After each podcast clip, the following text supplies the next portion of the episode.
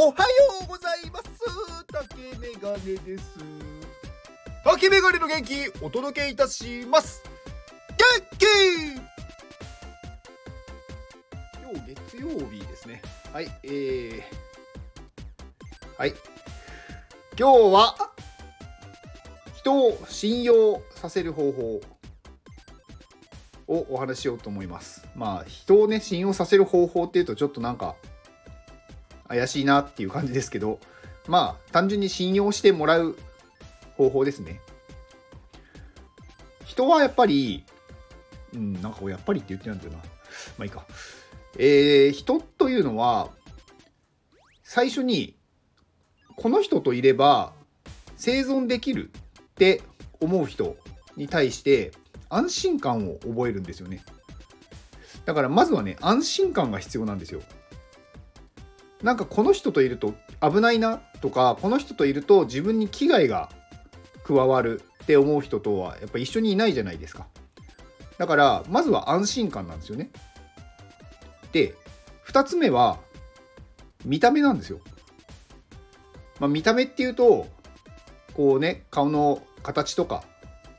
こうその人のなんだろう姿になるんですけどまあ変えられない部分ではなく変えられる部分が重要だ重要だっていうことです。で最後が勘違いをさせるうまくっていうことなんですよね。まあ、これをちょっとまあ順に話していこうかと思うんですが、えー、安心感のところでまずどうしたら相手に自分は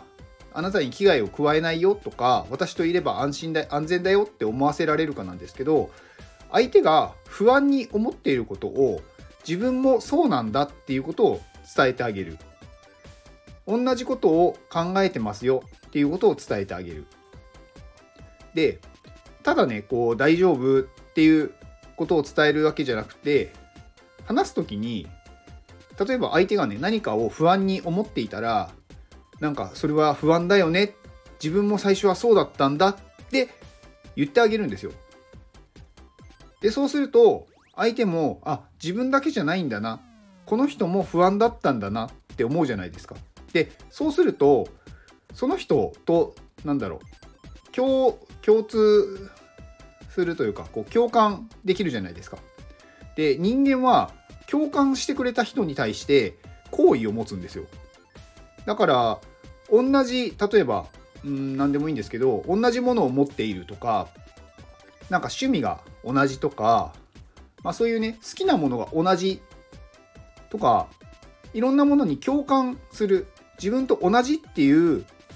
ものにたものっていうか人に対してこうちょっとねこう好意を持つんですよね。だからまずそれを与えてあげる。で、まあ、次の見た目なんですけど見た目っていうのはあのちゃんと自分なりに自分をメンテナンスしているかなんですよ。相手に対して相手が不快な思いをしないようなそのメンテナンスをしているか。まあ、例えば髪の毛がボサボサになっていてすごいフケがついているとか例えば全然ね歯を磨いていないから歯がすごいこう黒くなってるとかなんかそういう人ってどう考えてもこう信用できないじゃないですか。だからまずは当たり前にできることは当たり前にやるっていう。人が見てこの人汚いなって思うような外見ではダメなんですよ。だから当たり前にできるメンテナンスをするだけ。別に顔がすごいかっこいいとかね、まあ、女性であればすごく美人だとかではなくてもちゃんと気を使っているか相手に対して。ちゃんとねこう整えているかっていうとこなんですよね。だからそれだけで印象が変わります。で最後の勘違いなんですが、まあ、勘違いっていうとまああんまりねいい言葉じゃないかもしれないんですがうまく相手と自分は親しいんだよっていうことをなんだろう分かってもらうというかまあ、これはねちょっとうーんまあまあやり方になるんですけど人間にはねこう認知的不協和っていうのがあってまあ何かっていうと自分がなんだろう思っているというか自分が認識していることと違うことが起こった時にそれを合わせようとするんですよね。まあ具体的に言うと例えば相手の名前を初対面でいきなり下の名前で呼ぶとか例えばあとあだ名で呼ぶとかなんかそうなった時一般的な認識が初対面の人にそんな言葉というかそういう話し方はしないよなとかいきなり下の名前で呼ばないよなって思う人が大半だと思うんですよ。でその場合に脳はどういうふうに解釈するかっていうとこの人は私のことをすごくなんだろう親しげに話してる私はでもこの人を知らないって言った時にそこのに認識を合わせようとするんですよ。で私はもしかしたらこの人と親しいのかもしれないって思っちゃうんですよね。まあ、これが認知的不協和っていうものなんですけどそうすると勝手に仲がいいのかもしれないって思っちゃうんですよ。いや絶対そうじゃないよっていう人はねいると思うんですけどでもこれはねあのー、まあ数々の実験からそういう結果が出ているので人間っていうのは自分と自分のね認識とは違うことが起こった時にそれをどうにか合わせようとしてしまうんですよだから最初にすごくね初対面の人とは親しく話さないって思っている認識がいきなり親しく話された時に合わせるためにこの人は親しい人なんだって思っちゃうんですよね。思っちゃうというか思おうとしてしまう。だからそうすると勝手に仲良くなりやすくなるっていうんですかね。この人は親しい人なんだって脳が思っちゃうと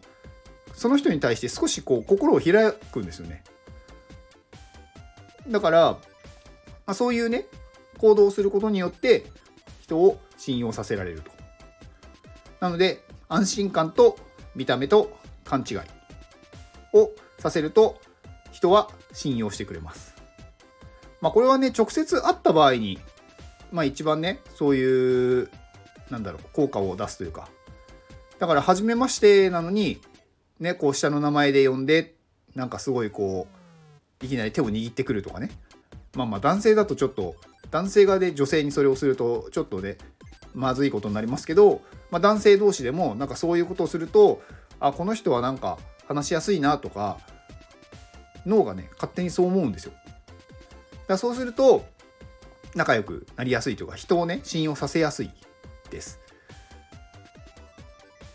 まああとはねなんか話してる途中でねあのー、信用してもらうっていう部分で言うと人間って完璧な人が嫌いなんですよね。何でもできる人っていうのは妬みの対象になるというかやっぱり自分がね否定されてるように感じちゃうんですよ。だから人と話す時にやっちゃいけないのは自分の成功体験を話しちゃダメなんですよね。話す時は自分の恥ずかしいエピソードを話す。なんか失敗談とか自分がやってすごく恥ずかしかったこととかを話すと相手はあこの人もそういうなんかね、例えばパッと見がすごく整っていてかっこいい人でもあこの人もそういう失敗をするんだなとかやっぱりねそういう人に対してこう少しねこう愛着というかなんか心を許すっていう感じになるので、まあ、そういう話をした方がいいです。はい。まあ、今日も、まあ、長々とお話をしましたが人を信用させる方法でした。以上です。この放送はキャドリーさんの元気でお届けしております。キャドリーさん元気！はいキャドリーさんありがとうございます、えー、キャドリーさんね。あのー、ね一級建築士っていうだけですごいんですけどでもデザイナーとしてもすごい能力を持っているというね。あのー、ね先月ですね11月のまあ私が所属する iPadMate の、まあ、オフ会があったんですがまああのズームでやるオフ会ですね。まあ、その時に毎回、こう、オフ会のこうサムネイルのね、画像をね、作ってもらうんですよね、皆さんに。で、その中で、匿名で投票してもらってで優勝者を決める、まあ、単純に投票で決まる優勝者なんですが先月はキャドリさんが優勝ということで、まあ、iPadMate のねこういろいろいろいろこう数あるこうねデザイナーの中で優勝するっていうのはなかなかね難しいと思うんですよね。うん、でもそれだけやっぱりこうねデザインセンスがいいというか、うん、やっぱりこういろいろね勉強をなさってるんだと思うんですよ。うん、だからすごい方なんですよね。でキャドリーさんはね自分ご自身でもねなんかあのコレクション出されてたりとかまああのオーディナルズっていうビットコインの NFT ですね、まあ、こちらで、まあ、アンドネームスっていうまあこう英語アルファベットの文字をこう少し何て言うんですかねデフォルメというかこうちょっと可愛くしてなんかそれをなんかこう絵にしているっていうものでまあ結構ねなんか話を話を聞くというか見てるとなんか自分のねイニシャルとかあとはなんかね自分の好きなアルファベットの文字を購入してそれをまアイコンにしたりとか何かのデザインというか何かのねロゴに入れたりとか。なんかそういう方が結構いらっしゃいますね、ま、確かにこのねロゴは欲しいですね。うん。ロゴというかデザインは。まあ私は竹メガネなので T なのかどうなのか。はい。まあそれはいいとして。はい。まあキャドリさんはねそういうデザインに関してもすごい。で実際表向きの仕事としても一級建築士というねあのすごいねあのしっかり能力があるというかもう何でもできちゃう スーパースーパーウーマンですね。はい。キャドリーさんはね一回あのオフ会でリアルなオフ会でおお話しさせていただいてなんかあこの方がキャドリーさんかと。ね。はい。あの拝ませていただきましたけどはい。まあすごい方でした。はい。えー、キャドリさんの X と、えー、さっきのね、オーディナルズの、えー、マジックエデンのサイトですね。まあ、あの、プラットフォームですね、購入できる。そちらのサイトを概要欄に貼っておきます。最後に宣伝です。私が所属する iPadMate で現在クラウドファンディング実施中です。東京に iPad クリエイティブスクールを作りたい。現在支援額788万8300円。いいですね。888。末広がり。はい。もうあと10万ちょっとで800万ですね。おすごい。もう800万が見えてきましたね。まあ、昨日、アミティ先生がね、あの YouTube ライブやってたみたいで、で、そこでいろいろクラウドファンディングとかね、あのー、東京支店のその物件の話とかをされてたみたいです。ちょっと私はね、参加してなかったんで、詳細は知らないんですが、そんな話をしているっていうことを聞きました。はい。で、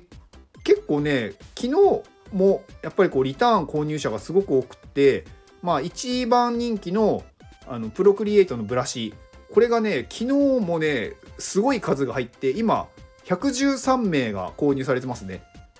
もうぶっちぎりのこれがナンバーワンの人気ですね。113人ってすごいですね。100人以上がねこのブラシを買っているということなので。うん。まあ確かにねまあこれを求めている方これをなんか最近出してなかったみたいなんで久しぶりだったんで結構やっぱり皆さん待ち望んでいたものなんだろうなという感じでした。はい。まあその他にもね、あのコミュニティの参加チケットもね、毎日ちょこちょこ売れていて、現在15名ですね、15名の方が購入されてます。まあ、すごく嬉しいですね。まあコミュニティに入ってきてくださって、まあ、そこでね、またいろいろね、その人のスキルが発揮できればよりいいのかなと思いますので、はい、ぜひ皆様のご参加お待ちしております。えー、では、この放送を聞いてくれたあなたに幸せが訪れますように。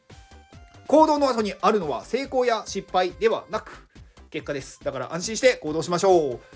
あなたが行動できるように元気をお届けいたします。元気